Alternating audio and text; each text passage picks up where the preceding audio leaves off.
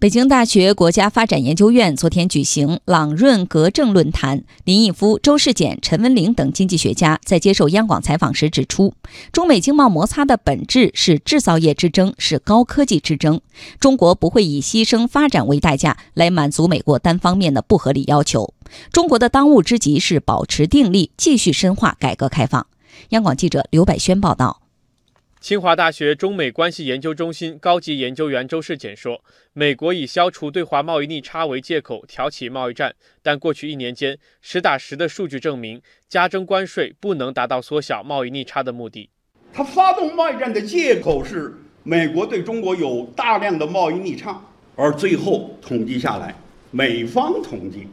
美国从中国进口增长了百分之六点七。”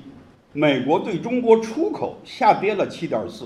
美国对华贸易逆差非但没有减少，突破了四千亿美元，增长了十一点六。如果按中方统计，中国对美国出口增长了十一点三，从美国进口只增长了零点七，而中国对美国的顺差，也就是美国对华贸易逆差，平平的增长了十七点二，创了最近十年的记录。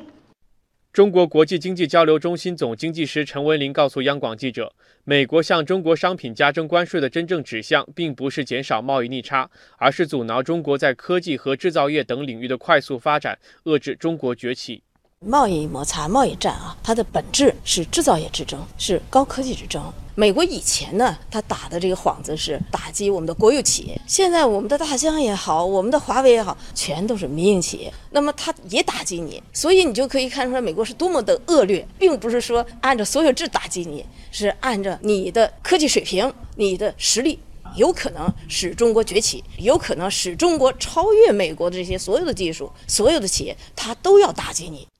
北京大学国家发展研究院名誉院长、北京大学新结构经济学研究院院长林毅夫认为，当前最重要的仍然是做好自己的事情，深化改革开放，坚持高质量发展。相信世界各国也希望分享中国发展的机遇。